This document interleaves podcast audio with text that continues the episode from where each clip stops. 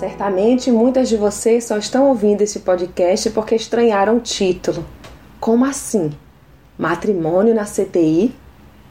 E outras tantas o estão fazendo porque é justamente onde seus matrimônios estão na CTI. Se seu casamento está tão fragilizado que necessita estar no centro de cuidado intensivo para não morrer, então ainda há esperança. A palavra de Deus diz que há esperança para a árvore que, se for cortada, ainda se renovará e não cessarão os seus frutos. Leia Jó 14, 7. Há esperança, porque é da vontade de Deus que viva e seja renovado o seu casamento. Mas assim como no hospital, o doente precisa de pessoas que acreditem e dediquem tempo ao seu tratamento e cuidado, assim também acontece com seu casamento, se estiver nesse estado.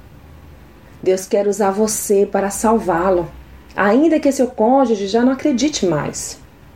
Seja você um instrumento que Deus usará para curar este relacionamento.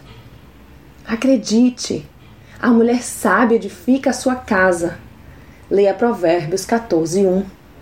E esta palavra é real ela é viva em meu lar e curará seu matrimônio também. Sabe por que Deus fala que a mulher sábia e não o homem sábio edifica a sua casa? Também não sei. Mas estou certa de que Deus nos constituiu com todos os atributos para tanto. Tão importante quanto acreditar neste versículo, é imprescindível que vivam de verdade com todo o empenho e excelência que encontrará quando buscar em Cristo. Tratar é importante e, ainda que seu cônjuge esteja agindo errado, isso não pode fazê-la achar que estará justificada, caso decida pela quebra da aliança.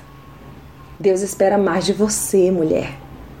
Se foram os seus olhos espirituais que ele abriu, então a você que ele está confiando a busca pelo tratamento do seu matrimônio. Portanto, vá e trate. Seja o vaso no qual o Senhor depositará o remédio que curará seu matrimônio. Ouvir não basta, é preciso ser obediente ao Pai. Então se dobre e veja o grande milagre que Deus fará. Jeová Rafá, Deus cura. Sou Sayonara Marques e minha página no Facebook é Despertada Mulher Sábia. Fique na paz de Deus.